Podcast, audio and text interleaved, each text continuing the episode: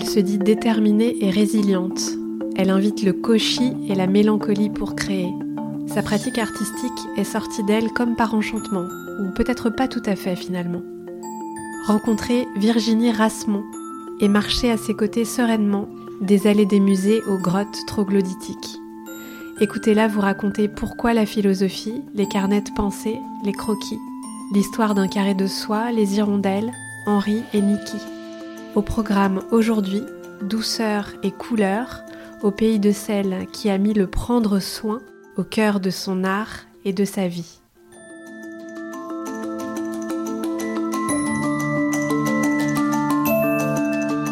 Bienvenue dans Chamade, un podcast de conversation intime et étonnante pour faire palpiter votre vie.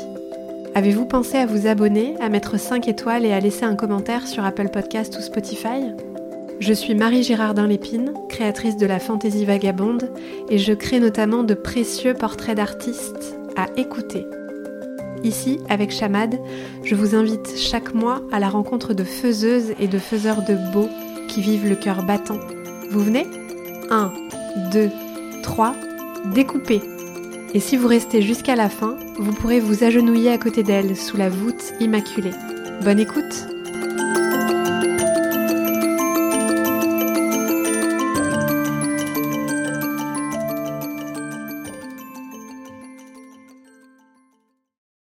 Bonjour Virginie Rasmont. Bonjour Marie. Euh, je te souhaite la bienvenue dans Chamade. Merci. Et je te remercie de m'accueillir dans ton bel atelier super lumineux.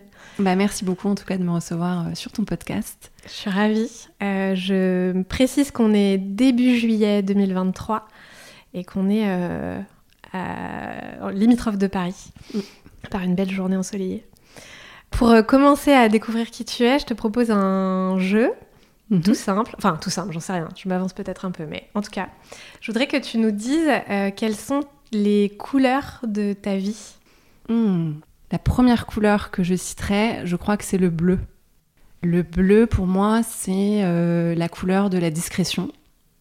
Hmm. C'est la couleur euh, qui fait pas trop de vagues. Donc il y a un côté, euh, il y a un côté tout doux dans le bleu, je trouve, un côté apaisant en tout cas. Et je pense que ça correspond assez bien à ma personnalité. Je suis quelqu'un de discrète qui aime pas quand il y a des trop, trop grosses vagues, qui aime pas le conflit, euh, qui suis plutôt euh, attirée par l'harmonie, par, la fluidité des choses. Donc euh, le bleu, oui, clairement, c'est une couleur dominante dans ma vie. Après, je citerai le orange. Hmm. Complémentaire. Complémentaire. Dans ma tête, le orange, c'est vraiment la couleur du mouvement. Tu vois, par exemple, dans la nature, quand le soleil se couche, il est orange. Euh, les feuilles, quand on passe en automne, euh, elles sont oranges. Donc ça symbolise vraiment pour moi cette notion euh, de mouvement, que ce soit dans la nature, mais aussi moi dans ma vie. je suis quelqu'un qui adore l'action, en tout cas agir. Je crois beaucoup au pouvoir de l'action. je suis souvent beaucoup dans l'intellect, mais au final, c'est vraiment l'action qui prime. Je crois que c'est en faisant que on progresse, que on se comprend, euh, même si ce qu'on fait, au final, euh, c'est hum, le résultat euh, que l'on obtient n'est pas, pas forcément celui qu'on avait escompté, ça nous fait ça nous fait avancer. Donc je crois profondément ouais, à cette notion d'agir. Et du coup, je l'associe à la couleur orange. Et ensuite, je dirais le rose. Hmm. Et tu portes un très joli pull rose aujourd'hui. Oui. J'aime beaucoup le rose parce que c'est la couleur de la douceur. C'est la couleur de la douceur, du réconfort. Je crois que hum, je, cherche à mettre de la douceur dans ma vie et dans la vie des gens euh, qui m'entourent. Euh, c'est quelque chose d'important pour moi et ça fait écho à ce qu'on disait sur la couleur bleue. J'aime bien quand les choses sont en harmonie. Donc oui, euh, la, douceur, clairement, c'est un driver important pour moi dans ma vie. Hmm. J'adore euh, ce que tu mets derrière chacune de ces trois couleurs. Je pense, en fait, en t'écoutant, je me dis c'est hyper euh, personnel en fait ce qu'on ce qu'on pose euh, derrière des couleurs. Mm. je, ouais, je trouve ça super intéressant. on a parlé d'action. Qu'est-ce que tu fais, Virginie Rasmont Alors, qu'est-ce que je fais dans ma vie? Je suis artiste. Donc, je pratique le collage papier que je viens, c'est vrai, enrichir avec d'autres techniques la feuille d'or, l'encre, l'acrylique. Et donc aujourd'hui, on est dans mon atelier et c'est chouette du coup parce qu'on est entouré de certaines de mes créations, donc ça donne aussi une tonalité à, notre échange. Et hum, en fait, comme tu peux le voir, c'est vrai que mes créations sont assez colorées. J'aime bien jouer avec ce mélange de formes et, de couleurs. Et le rendu, en tout cas quand on, quand on ne me connaît pas personnellement et que c'est la première fois qu'on voit mes créations, on me dit souvent que le rendu est poétique et, euh, assez harmonieux, c'est vrai, visuellement. Et ça, ça me, ça me fait toujours sourire intérieurement parce que euh, les. Hum, comment dire euh, Mes sujets qui m'inspirent, ce sont pas toujours des sujets qui sont très joyeux. C'est souvent des états d'âme, des sujets qui peuvent me rendre triste ou alors qui m'interrogent beaucoup, qui m'angoissent. Donc je trouve ça intéressant cette, cette dichotomie entre ce que moi, ce qui peut être le point de départ de mes créations et finalement le rendu. Et c'est vrai que créer, enfin l'acte de création occupe beaucoup de place dans ma vie. C'est une part euh, très importante. Néanmoins, je pense que je suis un électron libre. Je m'intéresse à beaucoup de sujets. Et, c'est en m'intéressant à tous ces sujets-là que c'est vrai que ça vient aussi nourrir ce que je, ce que je fais euh, dans ma pratique artistique. Et, et c'est vrai que je, je t'ai même pas dit en fait quel était vraiment le sujet de mes créations. Euh, mais le sujet de mes créations, c'est des expériences que je qualifie d'assez intimes, euh, puisque ça part d'expériences de vie. Et je cite souvent euh, cette citation que tu connais peut-être déjà, qui est une citation de Christian Boltanski qui dit On ne peut parler que de soi, mais que chacun qui regarde ce que l'on fait pense que cela a été fait pour lui. Et en fait, cette, cette citation, je l'aime beaucoup mm. parce qu'elle traduit le pouvoir universel de choses finalement très personnelles et très intimes. Et euh, ça, j'en ai euh, vraiment la conviction depuis que je fais de l'art, enfin plutôt depuis que je crée de l'art, c'est que souvent euh, les gens qui sont au contact de mes œuvres me disent ça a fait écho. Hmm. Et c'est là que je réalise qu'en fait, même si c'était hyper personnel, bah en fait ça, ça résonne auprès d'autres gens. Voilà, et non, quand je te parlais d'électrons libres, c'est c'est vrai que je suis intéressée par énormément d'autres sujets qui viennent nourrir, c'est ce que je te disais, mon art. Tu peux en citer quelques-uns? Ouais, bien sûr. Un sujet qui me qui m'intéresse de plus en plus, c'est la philosophie. Hmm. Et d'ailleurs, c'est drôle parce que ce matin, euh, j'ai lu un post de Marie Robert, tu sais, qui est philosophe, euh, qui expliquait justement ce que la philosophie avait euh, apporté dans sa vie. Et elle parlait d'un peu de colonne vertébrale je ne sais pas si on a le temps de lire ou pas euh, ce qu'elle. Euh, on a tous les droits, tout le temps. Je, précise, c'est philosophie sexy. Oui, c'est ça. Son, compte, Instagram, c'est philosophie et sexy. Et en fait, je trouve que ces mots, euh, ces mots ont vraiment, sont vraiment rentrés en moi et je me suis dit, mais c'est tellement juste. Ça m'a semblé tellement juste ce qu'elle disait. Donc, elle dit, à propos de la philosophie, je crois que c'est la seule chose qui m'habille en toutes circonstances ce n'est pas une posture, c'est une forme d'ossature, de colonne vertébrale, un support pour traverser les temps, que ce soit la joie qui submerge ou la peine qui assaille. D'aussi loin que je me souvienne, la philo m'a éclairée, et pourtant elle n'a jamais été facile. Simplement, elle m'a soumis des propositions. Elle m'a forcé à la vigilance, à une conscience de moi toujours éveillée, me permettant même parfois d'aller de l'angoisse à la sérénité. La philosophie m'a autorisé à prendre de la hauteur, à méditer sur mes actions, à maîtriser mes désirs et mes passions. Au bout du compte, ce qu'elle m'aide à faire quotidiennement, c'est tenter de donner une perspective à cette curieuse interrogation. Comment vivre? Ou plutôt, comment bien vivre? Comment vivre face aux difficultés? Comment vivre face aux incompréhensions? Comment vivre face aux obstacles que nous rencontrons? Ce ne sont pas les auteurs qui me tendent des réponses, ce sont les questions qu'ils me soumettent, qui m'élèvent, me redressent, m'illuminent. Cette philosophie est une manière de vivre qui appartient à tout le monde. Elle est exigeante, elle n'aime pas le bavardage, cependant elle n'est pas réservée à une élite. Elle nous appartient à tous, ici et maintenant. Et en fait, quand j'ai lu ça euh, ce matin, euh, ça m'a. Franchement, ça m'a bouleversée. Et c'est vraiment ce que je, ce que je ressens quand, je, quand j'écoute de la philosophie ou euh, quand j'assiste à des conférences. c'est. Voilà. Donc la philosophie, après les sciences. C'est vrai que j'aime bien m'interroger et me, questionner sur des sujets scientifiques. Je pense que ça vient aussi de mon passé, euh, mm. puisque j'ai plutôt démarré euh, dans l'univers de, la, de, la, science, des sciences. Et la notion de bien-être. Mais en fait, ça peut paraître un peu galvaudé, galvaudé dit comme ça, mais c'est prendre soin de soi, prendre soin de son corps, prendre soin de son esprit. je, suis pas mal attirée par la spiritualité aussi. Donc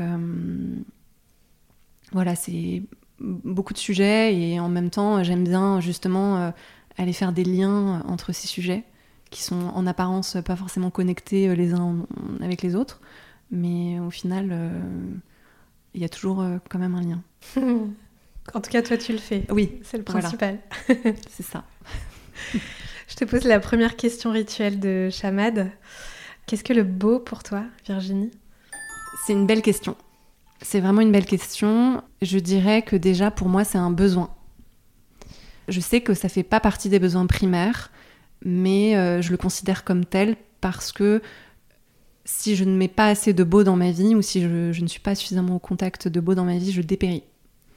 Euh, donc je dirais que c'est un besoin, c'est une forme d'évidence. Euh, souvent, quand je suis témoin de quelque chose de beau, ça, ça, ça, passe pas trop par l'intellect en fait, ça, ça vient directement réveiller des sensations. Donc c'est du l'ordre du ressenti. Mais en même temps, je, là, je te dis que ça passe pas par l'intellect, mais quand même un peu parce que si c'est beau pour moi, ça veut bien dire que ça va me rappeler quelque chose, ça va me rappeler une personne, ça va me rappeler euh, un souvenir, ça va venir euh, réveiller une valeur. Ou... Donc forcément, ça passe un peu par l'intellect, mais c'est trop rapide pour le conscientiser. Donc c'est une, histoire ouais, de ressenti.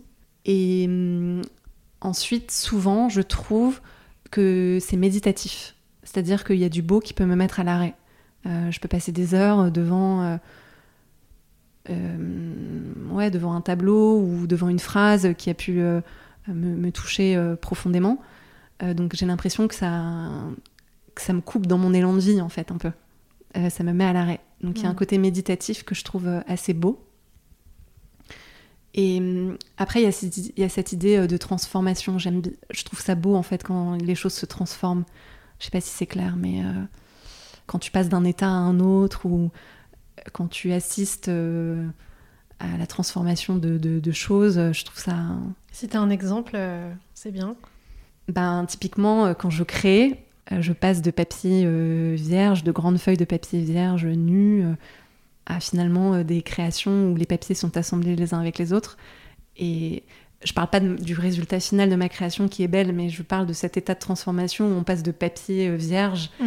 à un assemblage de papier je trouve ça, ouais, je trouve ça beau. Mm. Et hum, oui, non, si euh, pour être un peu plus concrète quand même, c'est vrai, parce que là, euh, je pars un peu dans. T'inquiète, c'est toujours comme ça. Au début, c'est le beau concept, et ensuite, d'ailleurs, tiens, c'est marrant. Euh, c'est une marque ça, mais bref. et ensuite, c'est le beau illustré. D'accord. Alors, le beau illustré.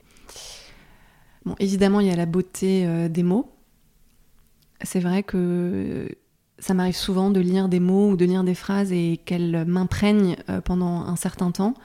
Et c'est pour ça que je note souvent, en fait, euh, que ce soit sur mon téléphone ou euh, sur, dans mes carnets, je note souvent des mots ou des phrases qui, qui ont vraiment qui m'ont fait vibrer. Donc la beauté des mots, ça c'est certain. Bon, évidemment, la, beauté dans la nature, la mer, je trouve ça, je trouve ça sublime. Enfin, il y a quelque chose de très apaisant, de reposant. Mais je crois que ce qui vraiment, moi, me, me bouleverse et m'émeut euh, au plus profond de moi, c'est euh, c'est euh, la vulnérabilité des gens. Hmm. En fait, c'est quand dans une conversation, on sent que la personne, ou, même que moi-même, hein, je me livre, je livre mes vulnérabilités. En fait, ça m'émeut vraiment parce que du coup, c'est on sent qu'il y a une, une, authenticité et quelque chose d'assez pur donc ça, je trouve ça, ouais, je trouve ça très beau dans les relations humaines quand on sent que euh, la personne en face de soi euh, se livre de façon intime euh, et vulnérable. Merci pour ça. on va parler d'art, ça te va? Ouais. je voulais savoir pour commencer, quelle place occupait l'art dans ta vie d'enfant ou d'adolescente? Hmm.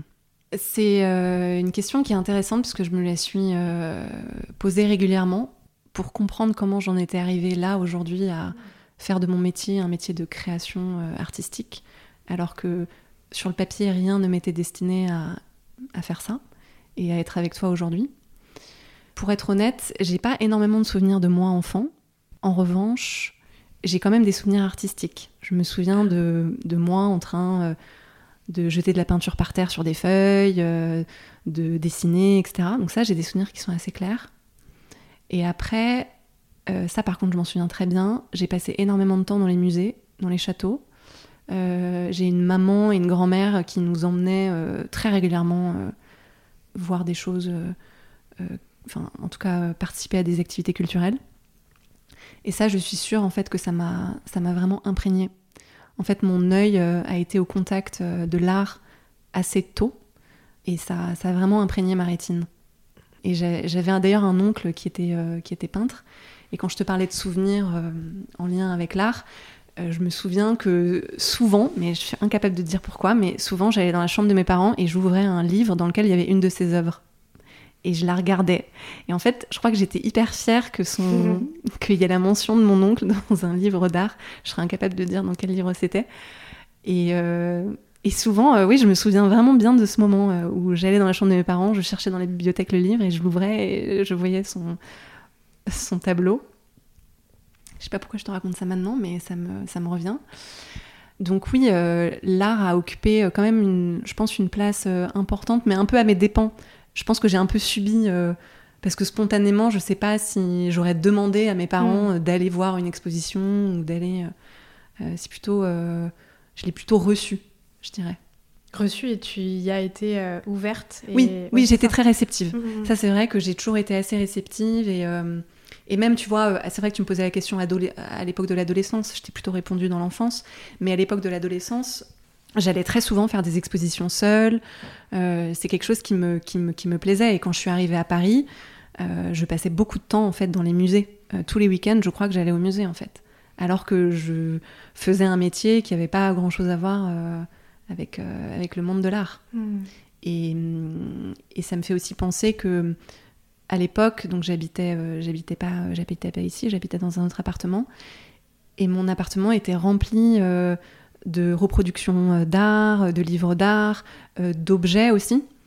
Et, je m'étais fait la réflexion, je m'étais dit, tiens, c'est bizarre parce qu'aujourd'hui, je fais un métier, je travaillais dans l'industrie cosmétique, j'avais absolument aucun produit de beauté dans ma salle de bain, c'était absolument minimaliste, mais par contre, mon appartement regorgeait de, ouais, de, choses en lien avec l'art. Et ça m'avait ça m'avait interrogé. Mmh. après, je dis pas qu'il faut absolument faire de son métier euh, ses centres d'intérêt, mais c'est vrai qu'à l'époque, c'était intéressant de voir cette, ce grand écart entre une salle de bain absolument minimaliste où il y avait juste une crème de soins mm. versus euh, un appartement qui était rempli de, d'objets euh, d'art. Oui, oui c'est vrai que rétrospectivement, c'est rigolo. C'était, c'était rigolo. Voilà, quand mm. j'y repense aujourd'hui, voilà, je trouve ça assez touchant. Mm.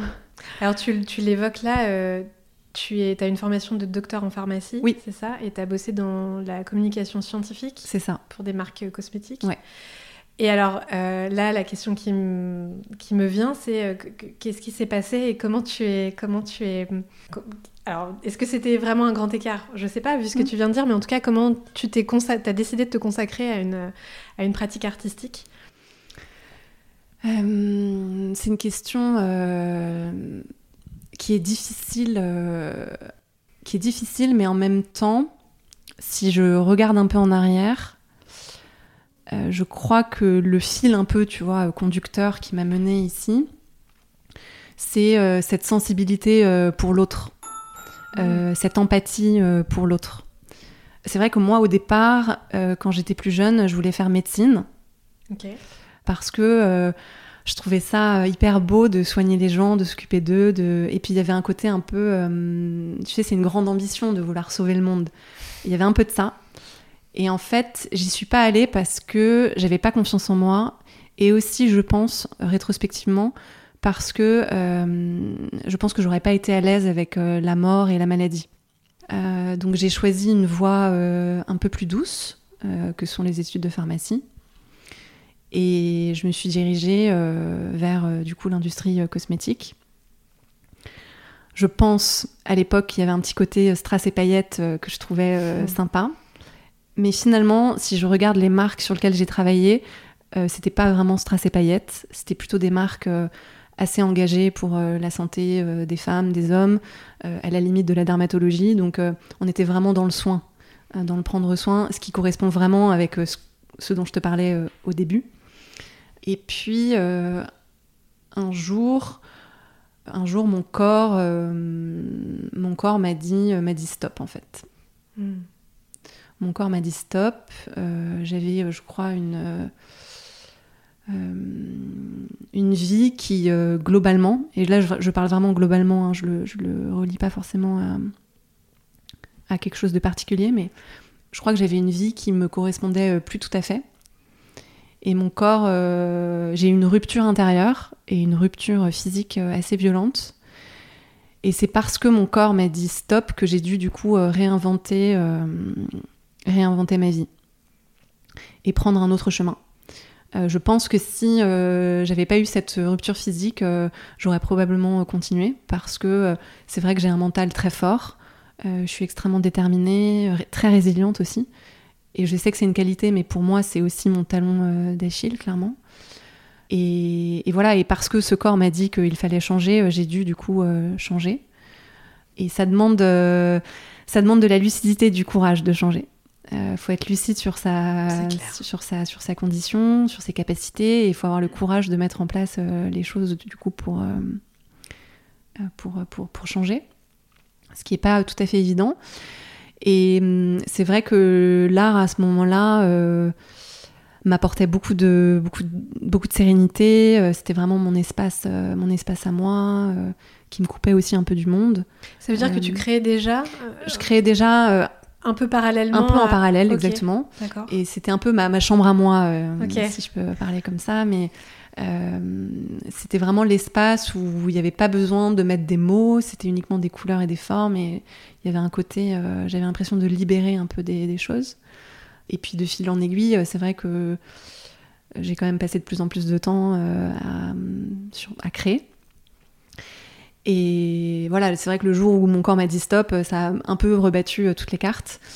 Euh, et après, qu'est-ce qui a fait vraiment que je me suis mise euh, à, faire de cette création artistique mon métier Je dirais que c'est les rencontres. Finalement, c'est une histoire de rencontres. c'est toujours un peu ça. Mais là, je l'ai vraiment expérimenté, donc je peux le dire. C'est des rencontres et des rencontres avec les bonnes personnes. Bon, bah ça, ça se prémédite pas, malheureusement. Hein, toutes les rencontres ne sont pas euh, fortuites, si on peut dire ça comme ça. Mais mm, en tout cas, là, ça a été des bonnes rencontres qui, euh, tu sais, c'est un peu le principe des petits ruisseaux qui font des grandes rivières. Mais c'est exactement ce qui s'est passé. Euh, c'est vrai que moi, je connaissais absolument rien au monde de l'art, et puis j'ai été en contact avec une personne, puis deux, puis trois, et puis de fil en aiguille. en fait, c'est devenu pour moi une évidence que il fallait que je construise une, une petite place dans ce, dans ce monde-là, et que c'était le bon moment aussi. Je pense qu'il y a toujours un, moment dans, la vie, tu sais, cette histoire de momentum. Mm. Et là, c'était le bon moment. Mm, mm, Mais en fait, ça nécessite du travail, euh, de rencontrer les bonnes personnes. Euh, moi, j'ai envoyé beaucoup de messages à des gens que je connaissais pas. Euh, parfois, ça aboutit sur une rencontre très positive, mais parfois, tu sens que la personne, elle n'a pas de temps à t'accorder. Et, du coup, elle te fait comprendre que, bah, en fait, elle préfère que vous vous appeliez, et puis ça dure 10 minutes et c'est terminé. Enfin, donc en fait, les rencontres, bien sûr, euh, c'est capital, mais il faut aller les chercher. Mm. Il faut aller les chercher, il faut faire le, il faut faire l'effort, il faut, il faut travailler dur pour pour se connecter aux, bonnes personnes qui vont pouvoir justement te permettre d'avancer sur ton chemin. Et voilà. Et après, c'est vrai que parfois, tu as des rencontres que t'es pas allé chercher et qui viennent à toi de façon assez improbable, qui débouchent sur des choses aussi très belles. Mais le tout, c'est de pas juste attendre voilà, que ça exactement. vienne. Mais ça va bien avec ce que tu disais au début, que tu étais euh, déterminée et dans l'action. Donc, euh, c'est assez raccord. C'est vrai. ça va, je suis cohérente. Ouf. J'ai une question qui est qui est passée comme ça et j'ai pas réussi à la choper pendant que tu étais en train de parler. Ça te reviendra peut-être. Ah là là, c'est pas vrai, je déteste ça quand ça fait ça. Euh, par rapport à ce que tu étais en train de dire, bon, c'est pas grave. Je... Tant pis. Euh, ça reviendra peut-être. Tu en as parlé au début, tu dis que par ton art, tu veux prendre soin. Mm.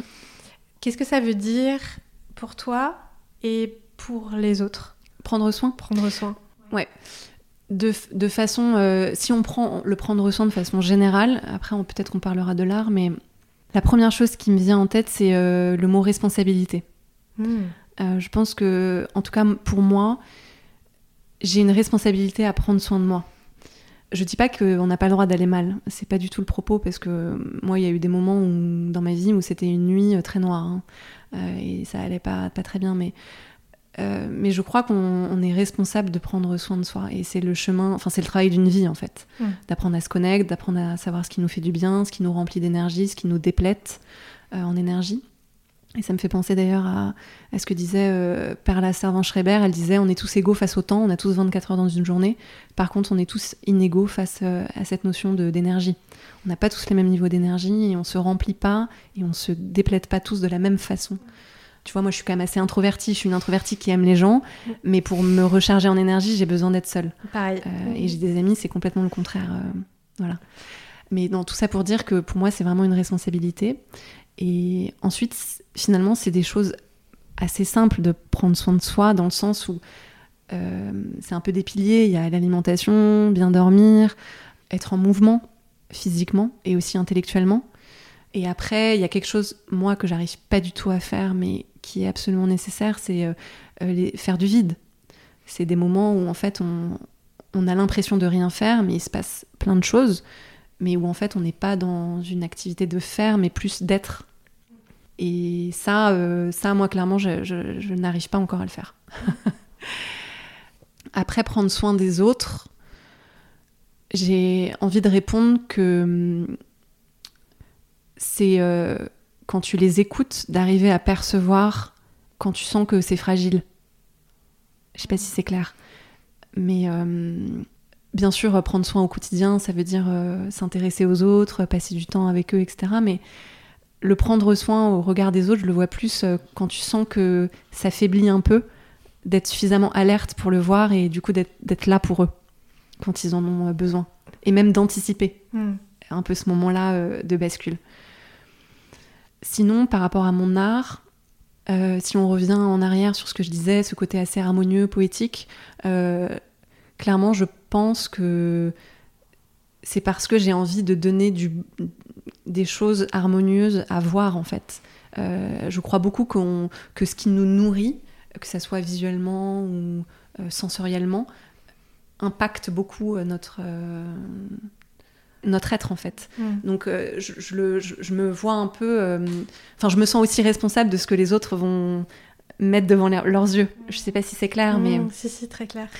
Donc il y a ça. Après, c'est vrai que l'art est arrivé, moi, dans ma vie euh, avec une dimension assez thérapeutique. Donc il y a eu cette connexion avec le prendre soin qui a été euh, assez immédiate. Et ça, on pourra d'ailleurs en reparler, mais euh, comment est-ce que c'est vraiment arrivé Comment j'en suis venue à créer C'est clair et à la fois pas si clair que ça pour moi, mais on pourra en reparler.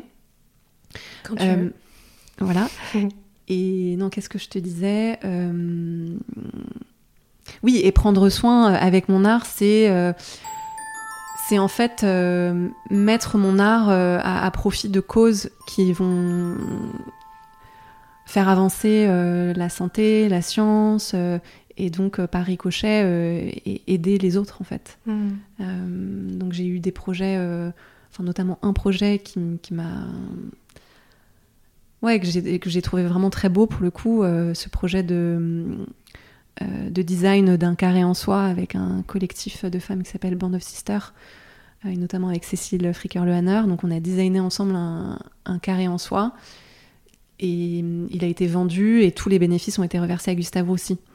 Et, mm, et en fait, euh, bah là, j'ai vraiment l'impression de prendre soin euh, de femmes euh, qui euh, ont un cancer du sein parce que cet argent-là, il va servir à faire avancer la recherche, Mm. euh, donc à trouver des nouvelles thérapies, euh, peut-être même à, à prévenir le cancer. Donc, donc je trouve ça, ouais, c'est assez incroyable quand même. Ça veut dire que tu, dans ta pratique et dans ton quotidien d'artiste, tu intègres des projets euh, de soins comme Oui. ça consciemment. Oui. Euh, tu les mets dans ton, je sais pas si tu les mets dans ton agenda, mais en tout cas, ils font partie de ta pratique et tu sais que tu vas avoir des projets de ce type Oui, à mener. oui. En tout cas, je, je sais pas si je vais en avoir à mener parce que ça dépend des opportunités. Mhm. mais je cherche des opportunités en lien avec ces causes voilà, connectées à la santé, que ce soit la santé mentale ou la santé physique. C'est vraiment une forme d'engagement. Ok. C'est très important pour moi. Donc c'est pour ça que tu vois le grand écart entre médecine et, et finalement être artiste, bah, il n'est pas, il est pas si éloigné que ça finalement mmh. quand on regarde en arrière. Ouais. Mm. Est-ce que c'est le moment pour parler de, de, ce, dont tu disais que ça allait venir plus tard sur le côté, le parcours thérapeutique de ton, de ton art? Oui. C'est vrai que, oui, c'est ce qu'on disait tout à l'heure. Euh, moi, l'art est arrivé dans un moment de ma vie où, oui, j'ai eu une, ouais, une vraie rupture euh, intérieure euh, et je crois que j'avais besoin de m'échapper un peu de ce quotidien. Mais en fait, pourquoi est-ce que j'en suis venue à faire du collage papier? C'est pas tout à fait clair pour moi. Bien sûr, je me souviens de cette conversation que j'ai eue avec une de mes sœurs qui m'a mis un peu la puce à l'oreille sur le collage papier, mais tu sais, ça aurait pu rentrer dans une oreille et sortir par une autre. Mm. Or, pas du tout en fait. Euh, le soir même de cette discussion. Elle t'a donné l'idée en fait Oui, oui, oui. Euh, on a eu une discussion et elle m'a dit mais pourquoi tu te mettrais pas à faire du collage papier Et là, je me suis arrêtée. Je me suis dit mais, mais oui, en fait, il y a vraiment quelque chose qui s'est passé. Hmm. Et le soir même, j'allais acheter des papiers et en fait, euh, j'ai commencé à créer et, ça sortait tout seul. Donc j'avais des pages blanches. Je mettais des grandes feuilles blanches devant moi et, j'ai créé pendant des mois comme ça, mais sans me poser de questions. C'est comme si c'était déjà en moi. Et ça, en fait, euh, j'ai appris récemment euh, que ça avait un, ça avait un, il y avait un terme. c'est l'amnésie induite de l'expertise. C'est quand tu te souviens pas pourquoi est-ce que tu sais faire quelque chose Et en fait, je pense que ça a un lien avec ce que je te disais euh, précédemment sur le fait que plus jeune, j'ai été beaucoup au contact de l'art, euh, que les musées et euh, les cathédrales ont été un peu mes écoles. Ça, c'est pas moi qui l'ai dit, hein, mais c'est Nikita Saint-Fel qui dit ça, mais je trouve que c'est joli. Et je, je, me reconnais bien là-dedans. Et vraiment, mon œil a, beaucoup, beaucoup reçu. et même si ma main n'avait pas pratiqué, mon œil avait beaucoup pratiqué. Et à un moment donné, c'est comme si j'avais digéré tout ce que j'avais mm. reçu pour le retraduire, mais c'était déjà en fait à l'intérieur. Donc c'est pas du tout un don. Moi, je crois pas au don, mais je pense qu'en fait j'avais j'avais travaillé, mais d'une autre façon. J'avais pas travaillé dans le faire, j'avais plus travaillé dans l'observation. Euh, et hum, et t'as ressenti quoi quand euh, les, premiers collages que tu as fait qui sortaient de toi comme ça euh, un peu comme par magie, tu t'es regardé faire et tu t'es dit euh, oh, mais qu'est-ce qui, qu'est-ce qui est en train de se passer ou au contraire c'était naturel et tu avais déjà l'impression d'être à ta place? Non, c'était très naturel, ou plutôt oui du coup, c'était très naturel, j'avais vraiment l'impression que j'avais fait ça toute ma vie. Euh, et la première sensation que j'ai reçue c'est un soulagement. En fait je me suis sentie soulagée et je pense que c'est parce que j'ai sorti des choses en moi qui avaient besoin de sortir et que j'arrivais pas à sortir autrement. Et du coup, c'est comme si je m'étais un peu, je me vidais de, choses qui, qui, étaient stagnantes. Hmm. Euh, donc un soulagement. Et, et c'est vrai, j'ai eu un peu peur. J'ai eu un peu peur parce que je me suis dit, mais comment est-ce que tu as fait pour passer à côté de ça? Ça fait 30 ans que, que tu es sur cette terre et tu as mis 30 ans à, à, Ça a mis 30 ans à sortir. Hmm. Donc j'ai eu un peu peur. Je me suis dit, mais tu sais, moi, je me pose souvent les questions existentielles, passer à côté de sa vie, etc. Et j'ai tout de suite pensé à ça. En fait, euh, j'aurais pu complètement passer à côté de ma vie si, euh, si je ne m'étais pas mise à, créer, parce qu'en fait, euh, ça m'apporte tellement de, belles choses aujourd'hui que je serais passée à côté d'un pan énorme de moi, en fait, d'une facette de ma personnalité. Et, c'était effrayant de se dire, voilà, ça a mis 30 ans à, à se déployer. Et, aujourd'hui, du coup, je me posais la question, je me disais, et s'il y avait autre chose en moi, une autre facette qui mm. se déployait? Je sais pas, l'avenir nous le dira, mais c'est vrai que j'ai pris un peu, un peu peur et, et, cette peur était aussi, je pense, un peu, euh, euh, comment dire, euh, entretenue par mon entourage qui comprenait pas vraiment d'où ça sortait en fait. Mm. Euh, c'est vrai que moi été connue pour être la rationnelle, la scientifique, la carrée, euh, et ce côté euh, très créatif ne correspondait. Enfin, c'est pas créatif parce que tout le monde est créatif, mais ce goût pour la création ne correspondait pas du tout avec la personnalité que, que j'avais et en tout cas ce que je donnais à voir aux, gens. Donc oui, un soulagement énorme, le sentiment d'être à ma place, le sentiment que ça sonnait juste, que ça sonnait vrai. Donc ouais. Hmm. Et donc là, on parle de combien de temps en arrière Ces premiers collages C'était 2019. 2019, ok, d'accord. C'est assez récent quand même. Ouais. donc je suis, je suis euh, curieuse de savoir comment se passe le processus créatif et la création d'une œuvre. Comment ça commence? D'où tu pars? Euh, Est-ce que tu écris? Est-ce que tu... Bref, euh, mm. comment tu te nourris? Est-ce que tu te nourris? Est-ce que... Tout ce que tu veux sur la création d'une œuvre? Alors autant j'adore les routines, j'adore euh, les rituels, euh, autant sur le plan de la création artistique, euh, il n'y en a absolument pas, à mon grand désespoir. Parfois l'idée vient et parfois elle vient pas, même si on a beau passer beaucoup de temps à la chercher. non, néanmoins, il y a quand même des choses qui reviennent souvent, et c'est ce que tu disais, l'écriture. je passe quand même beaucoup de temps à écrire j'écris sur ce que je traverse dans ma vie, donc euh, des ressentis, des situations de vie aussi où parfois je me sens en difficulté, ou des réflexions de vie. Euh, euh, j'écris des mots parfois, juste des mots, mais je prends beaucoup de notes en fait. Dans la journée, je suis souvent sur mon téléphone à écrire quelques pensées ou sur, un, sur un carnet, mais ça c'est plutôt le soir ou le matin. Euh, donc je pense que j'ai besoin de, ce sas où je mets euh, euh, à l'écrit des pensées, des réflexions avant que ça se transforme en, sur avec des couleurs et avec des formes. Hmm. C'est comme si voilà, il y avait ce sas un peu où, je, où je pose par écrit avant que ça devienne vraiment une, une création à proprement parler. Après, ce, qui, ce qui me nourrit c'est euh, évidemment euh, d'aller voir euh, des expositions, d'entendre des artistes parler, mais c'est aussi tous les sujets annexes finalement. Tu vois, la philosophie, on en parlait en début d'épisode, mais en ce moment, la philosophie, elle nourrit énormément mon, mon, travail. toutes ces questions de vie, de mort, de, de, solitude, de, de, relations humaines, tout ça, ça, ouais, ça vient vraiment alimenter la machine. Après, c'est c'est vrai que depuis quelque temps, je m'intéresse énormément euh, au, corps féminin. C'est une thématique euh, qui occupe une place quand même très importante dans mon art, mais en fait, elle évolue. Euh, c'est-à-dire que tu vois, en ce moment, je m'intéresse à, rendre visible l'invisible. donc c'est un lien avec le corps, c'est tout ce qui est émotionnel, tout ce qu'on voit pas, qu'on peut pas palper. Et pourquoi j'en suis venue, par exemple, à m'intéresser à l'invisible?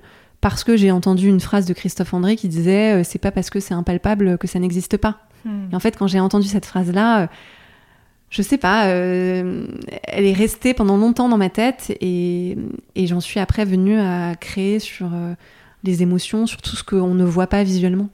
Au-delà du corps charnel, en fait, on a plein de corps, enfin, on en a plein. On en a six ou sept, je sais plus.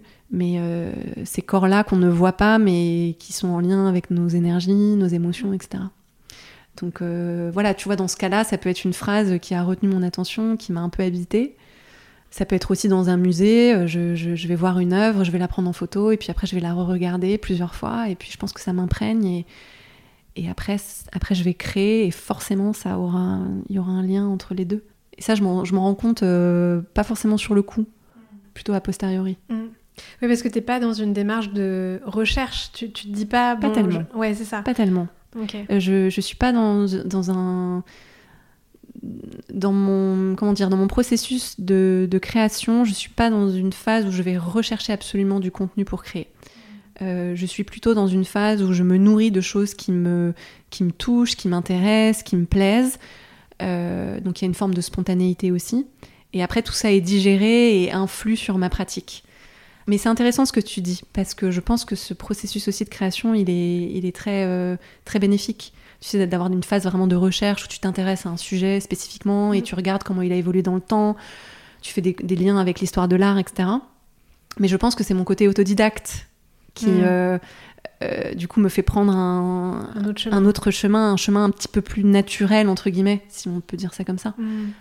Et quand tu es à ta table sur laquelle on a installé le matériel, là, avec les framboises délicieuses euh, et les myrtilles, Euh, comment, comment ça se passe? En fait, j'ai envie, j'ai envie qu'on qu'on puisse dresser une, se faire une image de toi euh, devant ta table. Est-ce que tu es debout, assise? Est-ce que tu bouges beaucoup? Mm. Est-ce qu'il y a du son dans la pièce? Est-ce que c'est la nuit? Est-ce que c'est le jour? Mm. Etc. Alors déjà, c'est vrai qu'on n'en a pas parlé, mais je fais souvent des petits dessins dans un cahier, mais c'était pas le cas avant pendant très longtemps, euh, j'avais une feuille blanche et puis euh, je découpais mes papiers, j'assemblais et voilà, il y avait une forme de spontanéité un peu déroutante. Aujourd'hui, c'est moins le cas. Euh, j'ai quand même besoin, je crois, de faire des dessins sur, sur, sur, sur, ce cahier, de, de, dessiner des formes. Et puis parfois, il y en a une qui retient mon attention. Et je sais que ça va être le point de départ de la création. En fait, je la, je la visualise un peu à l'avance, à partir de cette forme-là. Mais sinon, comment ça se passe? Euh, je peux être debout, mais je peux être assise, mais généralement je suis debout parce que ça me donne plus de hauteur sur, euh, sur la, création.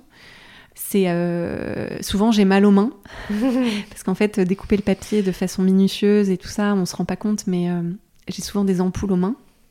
Au niveau de l'atmosphère, c'est pas du tout l'atelier que tu vois là aujourd'hui. donc là, tu as la version rangée de l'atelier qui arrive une ou deux fois par an. Mais sinon, il y a, y a des papiers partout, il y a euh, des pots avec de l'eau, euh, euh, il y, y, a des encres, il y a de l'acrylique, enfin il y en a un peu partout, ça déborde un peu. Mais je crois que j'ai besoin d'avoir un peu tout posé partout pour justement me laisser porter par, le, par le processus. Au niveau de, ouais, de l'atmosphère, soit je crée en silence, mais c'est quand même assez rare. Euh, soit je crée en musique, mais euh, c'est pas n'importe quelle musique. Euh, soit c'est de la musique, c'est ce qu'on se disait tout à l'heure, mais ce sont des bruits blancs. Donc par exemple le koshi, j'adore écouter en boucle le koshi. parfois ça m'arrive aussi d'écouter le bruit de la mer de temps en temps. Et là, ça veut dire que j'ai vraiment besoin d'aller à la mer. Euh, mais sinon, euh, oui, c'est beaucoup de musique classique. C'est vrai que j'écoute beaucoup de musique classique. J'ai besoin euh, d'une musique sans parole pour être vraiment dans dans quelque chose, dans le ressenti, dans... et de pas être parasité par des paroles ou par des mots qui vont me ramener à l'intellect. Ou alors, c'est des musiques que je connais par cœur et, et du coup, je m'intéresse même plus au sens des paroles. Ça, ça, ça, c'est neutre. Et c'est vrai que par contre, j'aime bien les musiques tristes. En fait, je crois que j'ai besoin d'être dans un état euh, Alors, je suis assez mélancolique de nature, mais j'ai besoin de pousser un peu cette mélancolie quand je crée. Euh, j'ai besoin d'être dans un, état d'esprit, euh, ouais, un peu, un peu triste, un peu nostalgique. Et ça, je sais pas pourquoi en fait. Mais quand je suis hyper joyeuse, super bien, euh, bah en fait je sens que c'est moins fluide. Et j'arrive pas à l'expliquer euh, pourquoi, euh, pourquoi j'ai besoin d'avoir des états d'âme pour sentir que que c'est fluide, que les idées elles viennent et ça que je me pose pas trop de questions. Donc bon, c'est pas non plus hyper positif quand même d'avoir besoin d'être dans un état un peu un peu triste pour créer, mais ça dépend si tu arrives à en sortir euh, facilement ouais, ouais, après. Si, si, si, j'arrive à me, à me, décrocher de ça après. Mhm. Euh, surtout quand euh, ce qui vient vraiment, je crois, euh, c'est pas tout à fait vrai que je sois hyper triste tout le temps pendant l'acte de création, mais il y a toujours un petit point de bascule où en fait, quand je crée au début, c'est un je sais où je vais partir, mais en même temps, je sais pas trop où je vais partir, donc euh, je suis pas tout à fait satisfaite de moi. Je, cherche, je tâtonne, et après il y a un point de bascule où là, euh, ça y est, je sais que c'est qu'il y a l'harmonie que, je veux qu'il y ait, que c'est rond, que voilà. Et ce petit point de bascule, c'est vrai qu'il me fait passer d'un état où je suis un peu euh, ouais, un peu triste à un état où ça y est, il y a une petite flamme qui vient se réveiller. C'est assez. Euh, ouais, assez étrange. de toute façon, je crois que tous les processus sont un peu étranges. Hein. C'est quand on commence à les expliquer. C'est ça. Là, je, là, je me dis, mais mince, euh, je suis un peu bizarre quand même. non, non. mais bon, c'est comme ça. Ouais. Est-ce que ça te dit qu'on fasse une courte partie de ping-pong? Allez. tu, tu, vois le concept dans les épisodes de Shaman oui, oui, oui, oui, On se lance des mots et, euh, ouais. Et donc, euh, le premier mot que je te propose, choisis toujours un premier mot qui a un lien euh, plus ou moins direct avec euh, la faiseuse ou le faiseur de beau. Et euh, donc, le premier mot pour toi, ce sera Matisse. Hmm. Bleu. Danseuse. Corps. Euh, Mal. M-A-L. Beau. Euh, feu d'artifice. Ne me demande pas. Euh, couleur. Rouge. Cœur. Sang. Vie. Fœtus.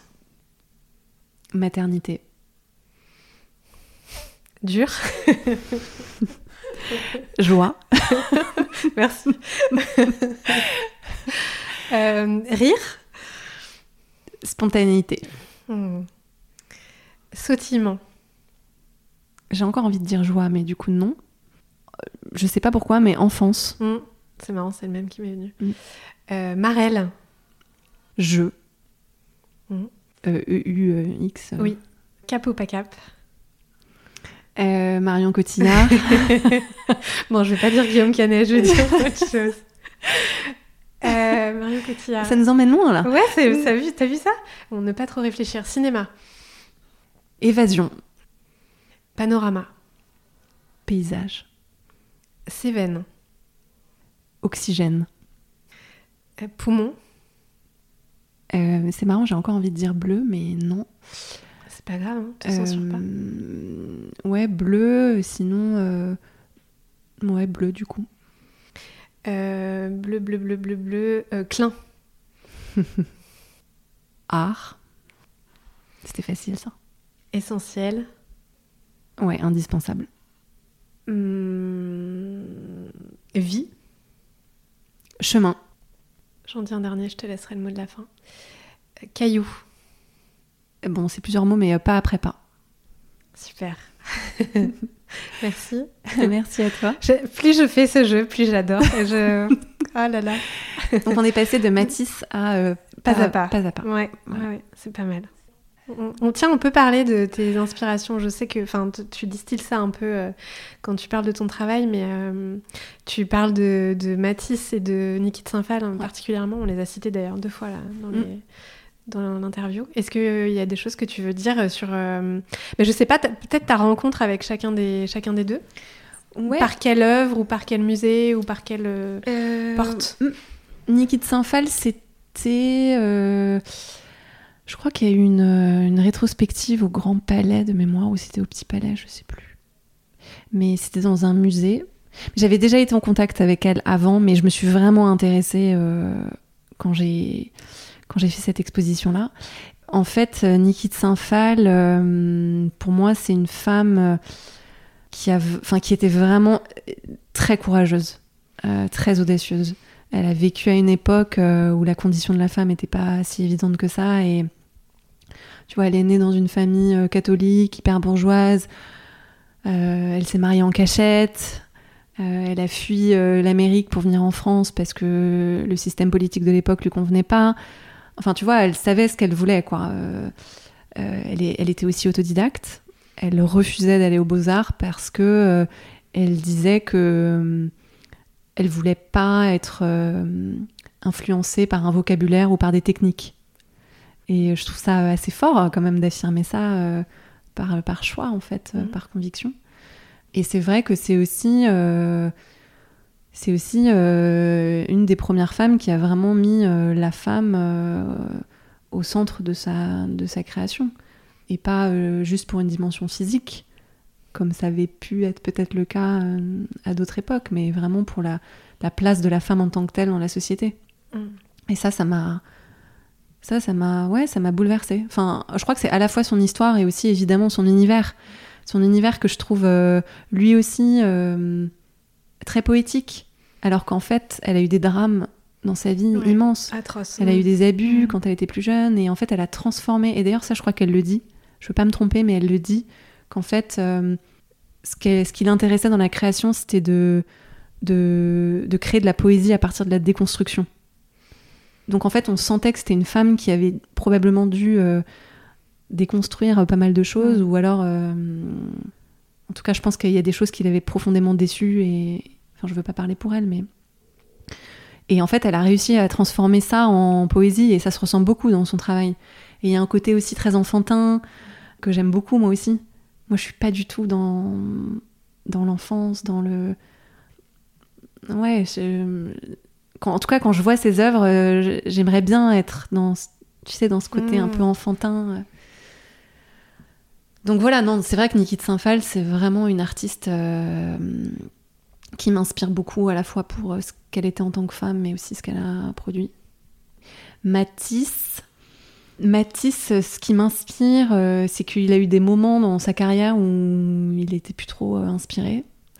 Et en fait, il n'a pas du tout subi ça. Il a, il a beaucoup voyagé pour justement retrouver cet élan dans la création. Et ça, je trouve ça beau en fait quand tu vis une phase un peu, euh, tu sens que tu es dans une impasse, euh, de, te dire, euh, attends, je...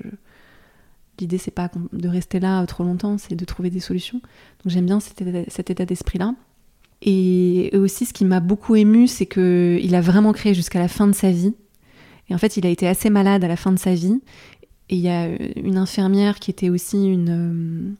je sais pas si elle était nonne ou, c'était une sœur dans une église, qui s'est beaucoup occupée de lui et pour la remercier, il a fait du coup les vitraux de la chapelle euh, à Saint-Paul de, Vence. Et ça m'a vachement, euh, ça m'a vachement ému en fait comme, euh, comme, comme histoire. J'ai trouvé ça beau déjà de créer. C'était la dernière œuvre de sa vie. Mm. il a créé, il était quand même pas, pas très bien. Et, et de laisser cette trace-là, pour, pour entre autres pour une femme qui s'était beaucoup occupée de lui, j'ai trouvé que c'était beau. Et évidemment, euh, bon après Matisse, il a eu plusieurs périodes dans sa vie. Hein. Il n'a pas fait que des collages euh, et des papiers euh, gouachés, mais moi c'est vraiment cette, cette phase-là, je crois qui, en tout cas quand je la regarde, vraiment me transporte le plus. Il y a une forme de simplicité et à la fois ça t'emmène loin. Enfin, on, recherche souvent des choses complexes, mais finalement, quand c'est simple, ça, ouais, ça emmène aussi mm là où on pensait pas que ça allait nous emmener. Et on, m'a souvent dit euh, qu'il y avait une inspiration Matisse dans mes créations, mais c'était absolument pas volontaire. Ça n'a jamais été volontaire. Mm. Je me suis jamais dit, et d'ailleurs je ne me dis jamais quand je crée, ah j'aimerais bien euh, que ça ressemble à tel ou tel artiste. Ou c'est juste qu'en fait je pense que je, regarde beaucoup d'œuvres de ces artistes-là, et donc forcément ça, m'habite un peu. Et après je le digère et je le retraduis, euh, donc il y a forcément une trace de ces, de ces gens-là. Mais c'est pas, c'est pas volontaire. Et c'est un beau compliment. Oui, oui, c'est un beau compliment, c'est vrai. c'est vrai. Il y a, il y a là, on parle de tes inspirations. Il y a un truc que je sais pour euh, l'expérimenter tous les jours, c'est l'importance et la force de l'entourage qu'on se crée. Euh, quel est l'entourage que toi tu t'es créé et qui te soutient, qui te porte, qui te je sais pas, parfois, euh, dans, ton, dans ton quotidien d'artiste hmm, C'est une, une, bonne question. Euh, donc déjà, c'est vrai que l'entourage, je, considère euh, ça comme un pilier. Tu hmm. sais, tout à l'heure, on parlait du prendre soin avec l'alimentation, le sommeil, etc. Mais c'est vrai que j'ai oublié quand même un pilier central qui est l'entourage. les gens, les gens qu'on aime, les gens pour qui on a, pour qui on se préoccupe en fait. Donc évidemment, euh, ça va être bateau, mais ma famille, je pense que euh, je ne serais pas là ici euh, si j'avais pas eu un soutien plutôt psychologique. Et j'ai quand même une pensée particulière pour une de mes sœurs, Caroline, dont on a parlé tout à l'heure, ouais, qui occupe vraiment une place particulière dans ma vie. C'est vrai. Je regrette qu'on soit éloigné physiquement, mais c'est la personne qui me connaît le mieux. Hmm avec qui, euh, tu sais, ça fait partie des personnes où t'as pas vraiment besoin de parler, en fait, tu sais. Euh. Et puis quand tu parles, euh, t'es toujours connecté, c'est toujours. On n'est pas toujours. C'est pas qu'on est toujours d'accord, mais c'est que c'est toujours. C'est fluide. Mmh. Et vous vous comprenez On se, on se comprend, mmh. ouais. Mmh, et, et, elle m'élève beaucoup de par les discussions qu'on a. elle me donne un autre point de vue. et je trouve qu'elle a. C'est vrai qu'elle a toujours un regard assez juste sur les choses c'est vrai que c'est plus facile quand on est à l'extérieur d'une situation, mais euh, donc euh, donc c'est vrai que oui, elle, occupe une, place vraiment euh, dans mon cœur très particulière. J'ai d'autres, j'ai une autre sœur et un frère. Eux aussi, évidemment. je veux pas les léser, mais mais voilà, c'est comme ça. Et après, dans mon entourage, et bon évidemment il y a mes amis, etc. Mais dans l'entourage artistique, j'ai quand même une pensée émue pour le cercle de l'art et notamment pour Margot Derry, qui fait partie de ces personnes-là qui m'ont aidé à, arriver là aujourd'hui. Euh, quand on parlait de rencontres tout à l'heure, elle fait clairement partie des rencontres euh, qui m'ont qui m'ont donné euh, une chance d'exprimer ce que j'avais exprimé dans le monde de l'art. Et ça, ça a été vraiment précieux. Et c'est ça, c'est toujours quelque chose qui me touche beaucoup chez les gens. C'est la générosité, mais tu sais, la générosité sans sans arrière-pensée en mm. fait. C'est une générosité euh, gratuite.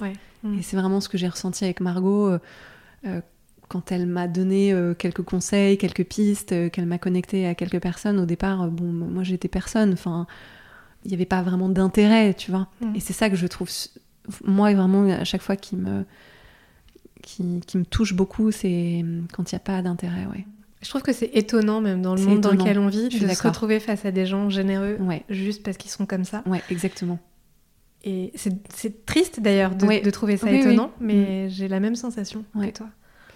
Voilà, et donc euh, c'est vrai que par extension, le Cercle de l'Art euh, a été un soutien. Moi, ça fait deux ans que j'y participe et ça a vraiment été un soutien. Euh, dans, mon développement artistique. Je pense qu'on se pose beaucoup euh, les, mêmes questions. Je veux dire, dans la façon dont on se développe, on est toujours amené à se poser des questions euh, qui sont assez similaires et du coup on se donne des réponses. voilà, et puis euh, aussi le fait de d'être au contact d'autres types d'art, d'autres pratiques, de personnes qui sont plus ou moins avancées aussi dans leurs pratiques. C'est vrai que les questions que tu me posais sur ma, ma, façon de procéder, de créer, etc., bah, c'est intéressant aussi d'entendre d'autres artistes s'exprimer là-dessus. Donc, euh, donc oui, je considère que moi, c'est un, un, soutien euh, très important dans ma, dans ma vie d'artiste euh, mm. aujourd'hui. Mm. Mm. Est-ce que, juste, je fais une, une j'ouvre une parenthèse pour les gens qui écoutent. Margot, je l'ai interviewée dans l'épisode 13 de Chamad. Est-ce que toi, Virginie, tu peux, en une phrase, repréciser ce que c'est que le Cercle de l'Art? Oui.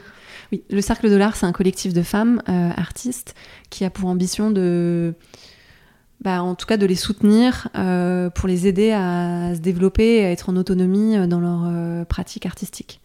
Donc c'est une sorte de programme qui dure un an, pratiquement un an. Pendant trois mois à peu près, on crée un corpus d'œuvres que l'on vend pendant un mois. Et en fait, la particularité, c'est que ces œuvres-là sont vendues en 12 mensualités, plutôt qu'en une fois.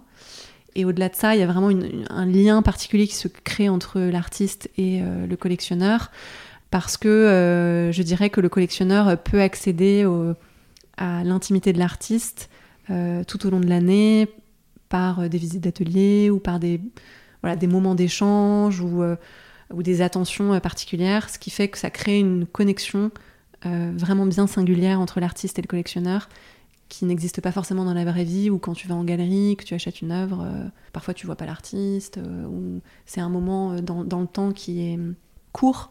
Là, l'idée, c'est vraiment de créer une connexion mhm. sur, sur la durée. Et donc cette année, on était une centaine de femmes à participer avec des médiums très divers et variés.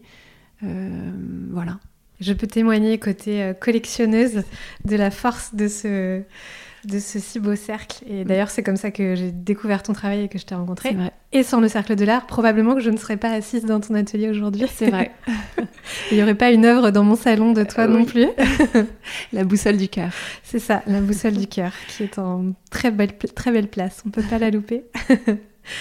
Euh, je vois que le temps tourne et en fait, j'ai pas du tout envie que ça s'arrête, mais ça c'est très euh, personnel et enfin bon, je serais sûrement pas la seule à pas avoir envie que ça s'arrête euh, dans les gens qui écouteront. Mais avant de passer au rituel de fin, j'ai envie de, j'ai encore plein d'autres questions que j'aimerais te poser. Tiens, je vais te poser celle-là, ouais, que j'avais notée.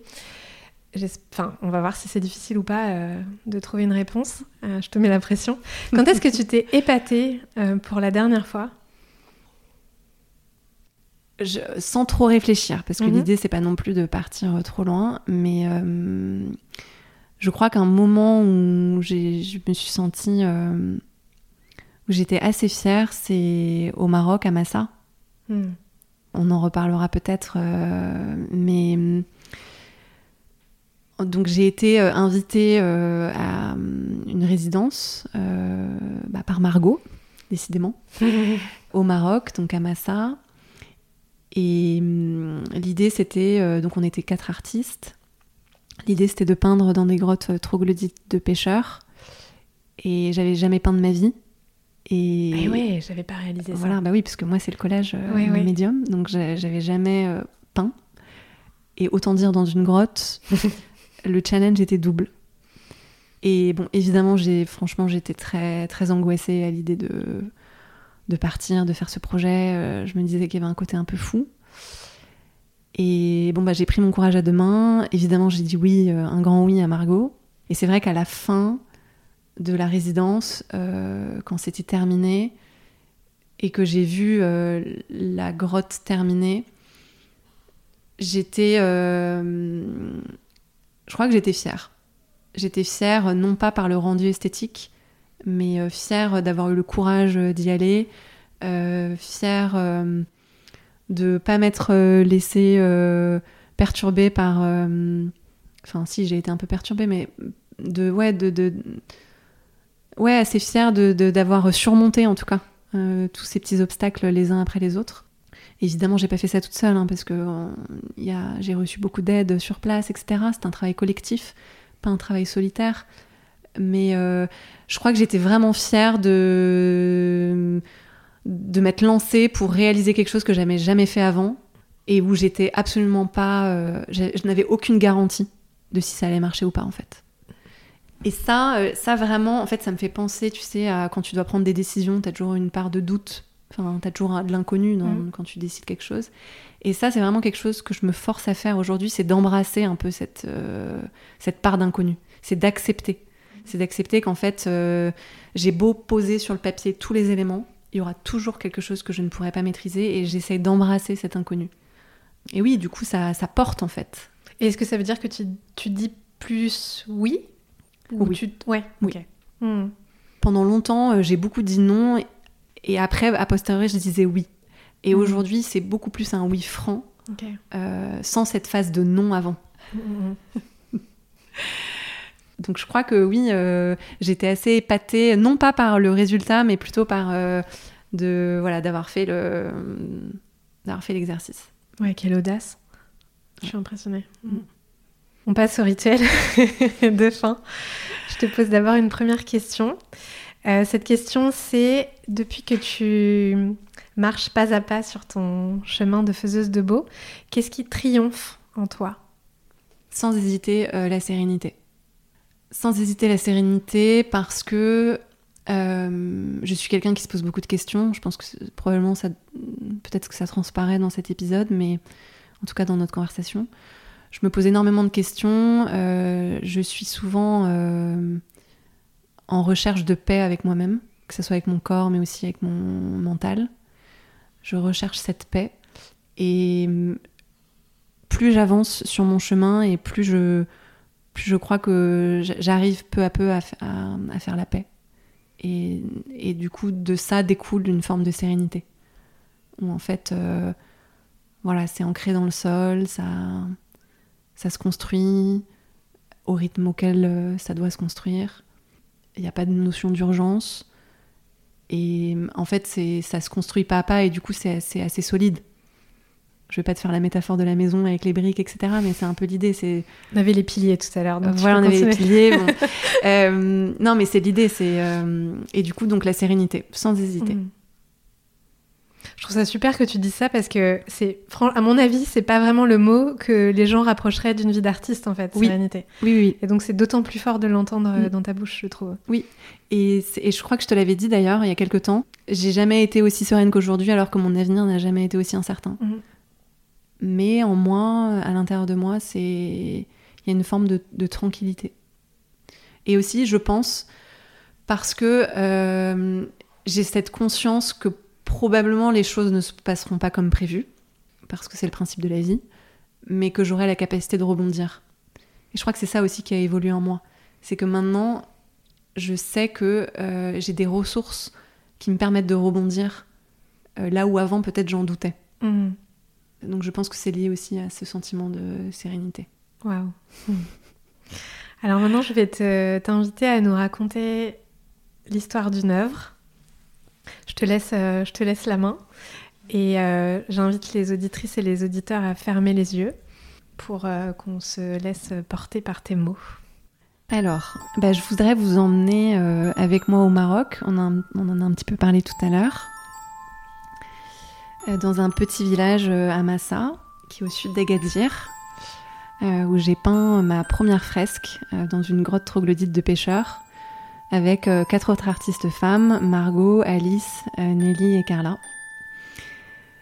Euh, donc ces grottes, elles donnent sur la mer. Et quand on est à l'intérieur, on se sent tout petit face à l'immensité de l'océan. Cette première expérience de fresque murale, à l'intérieur d'une grotte, rend ce projet à la fois excitant mais aussi très intimidant. C'est une immersion dans un lieu de vie, on rentre dans l'intimité de quelqu'un. Et j'accueille cette mission avec beaucoup de joie, mais aussi euh, beaucoup d'humilité. Euh, quelques jours avant le départ, euh, je vis, je mange, je dors Maroc. J'ai vraiment besoin de m'imprégner d'images, de couleurs, de formes, d'être connecté avec ce pays dont finalement je ne connais pas grand-chose. Et rapidement, l'envie de prendre mon crayon et de dessiner se fait sentir. La boussole, symbole que tu connais bien, Marie, et la rose des sables sont des symboles qui viennent à moi de façon intuitive et spontanée. Cette grotte, elle parlera de chemin de vie. Je fais aussi quelques essais couleurs. Je suis rassurée d'avoir ces images en tête, même si je sais que sur place, tout peut être amené à changer. Arrivé à Massa, nous commençons par l'achat des peintures. Malheureusement, les teintes que j'imaginais ne sont pas toutes disponibles. J'essaie de trouver ce qu'il se rapprochera le plus, sans aucune garantie du résultat. Ce sera une surprise, pour le meilleur ou pour le pire. Le lendemain, nous rencontrons les pêcheurs et nous visitons leur grotte. L'accueil est chaleureux, généreux. On se sent comme à la maison. Et quand je rentre dans la grotte qui me sera attribuée, la connexion est immédiate. Tout comme avec son propriétaire attique, un pêcheur discret à l'âme sensible. Elle est de petite taille, moins imposante que les autres, et on s'y sent en sécurité. Avant de m'atteler au travail, je m'arrête un instant. Je prends quelques respirations profondes et je me, verbalise à moi-même la chance que j'ai d'être ici et à quel point j'ai eu raison de prendre les décisions qui m'y ont amené. Je réfléchis à l'organisation de l'espace. Cette grotte, je voudrais qu'elle soit un lieu de spiritualité, un refuge qui invite à la pause, à l'introspection, à l'observation de la vie et du temps qui passe. Un lieu d'apesanteur et de rêverie où la sérénité, l'harmonie et la poésie ne feraient plus qu'un. J'essaie de projeter mentalement des images sur le mur, au fond de la grotte, il y a une petite niche. Je décide qu'elle sera le point central de la création, le point de convergence. Ceux qui me connaissent bien ne seront pas surpris que j'y dessine un cœur, symbole de connexion et du lien affectueux. Je décide que la boussole et la rose des sables prendront leur place sur les murs de gauche et de droite et seront reliés au cœur central par des hirondelles, très présentes dans la région. Je commence alors les tracer sur le mur, sur les murs, et je me sens gauche, je, me remercie d'avoir emmené avec moi un maître, mais je rigole d'avoir pris un simple crayon de papier au vu de l'irrégularité des murs. Il y a peu de chances qu'ils tiennent jusqu'au bout. Je suis néanmoins surprise d'avoir une bonne appréhension des proportions. Je n'ai pas complètement terminé que le soleil se couche déjà, annonçant la fin de la première journée, car nous ne travaillons qu'à la lumière du jour. Et quelle première journée? Je suis épuisée, mais remplie de joie de ces rencontres et premières sensations au sein de la grotte. Le lendemain, j'ai la chance d'avoir à mes côtés Yacine, un jeune garçon de village, pour m'aider. Il me donne des astuces pour finir plus rapidement mes tracés. Je suis contente de continuer ce travail à quatre mains. Une fois le tracé fini, il est temps de passer à la peinture. Les couleurs sont belles, mais il faudra faire des mélanges pour en ajuster certaines. Et surtout, se souvenir de la combinaison de ces mélanges. Cette tâche-là me prend beaucoup plus de temps que prévu. Grâce à Yacine, nous avançons bien. Le dessin prend forme peu à peu, et j'ai l'impression qu'il plaît aux pêcheurs et aux gens du village qui nous rendent visite tout au long de la journée, durant laquelle je suis, dans un état de flot. Je ne réfléchis pas, je me laisse porter. Mais voilà que le soleil se couche déjà, marquant la fin de cette deuxième journée. Avant de quitter la grotte, je fais le point sur ce qu'il reste à faire pour les deux jours à venir. Et là, je sens l'inquiétude monter, je commence à douter. Je n'aurai jamais suffisamment de temps pour terminer. Margot s'est trouvé les mots justes pour nous rassurer. Évidemment que nous allons y arriver. Le troisième jour, face à mon inquiétude du jour précédent, j'ai la chance de recevoir beaucoup d'aide de la part de certains pêcheurs et gens du village qui s'alternent pour venir me prêter main forte. Yassine, Ayoub, Mehdi, Ibrahim. Heureusement qu'ils sont là, car la mise en couleur des hirondelles est extrêmement chronophage. Elle nécessite d'être précis et minutieux. Nous avons probablement passé la moitié de la journée sur cette seule tâche. Le dernier jour, je me focalise sur les finitions et Dieu sait qu'elles sont nombreuses. Mon cou droit est engourdi, je ne sens plus mes genoux. Cette dernière journée me semble très courte et très longue à la fois. Les finitions me semblent infinies, elles fleurissent sur mon regard. Je ne vois que cela. Je sens la lumière baisser, mais je pourrais encore continuer des heures. Puis arrive ce moment où les rayons du soleil rentrent dans la grotte et viennent éclairer la niche centrale où se trouve le cœur. La boucle est bouclée. Je décide que cela marque la fin de cette journée. J'essaie de me remémorer la grotte dans laquelle je suis rentrée il y a trois jours auparavant, mais je n'y arrive pas. Je suis trop imprégnée par tout ce qui s'est passé depuis. Je décide sans trop réfléchir de la baptiser entre ciel et terre. Je ressens une chaleur immense dans mon cœur, une gratitude profonde envers Margot, Carla, Nelly, Alice et toutes les personnes qui m'ont aidée. Je me sens à la bonne place. Waouh, quelle belle histoire Oh là là Et moi, j'ai l'image, j'avais l'image de la grotte dans, derrière les paupières en t'écoutant. Mais bien sûr, je mettrai des liens pour, euh, pour que les gens qui t'auront écouté aillent voir cette beauté. Merci beaucoup Virginie. Merci à toi Marie. À bientôt. À bientôt.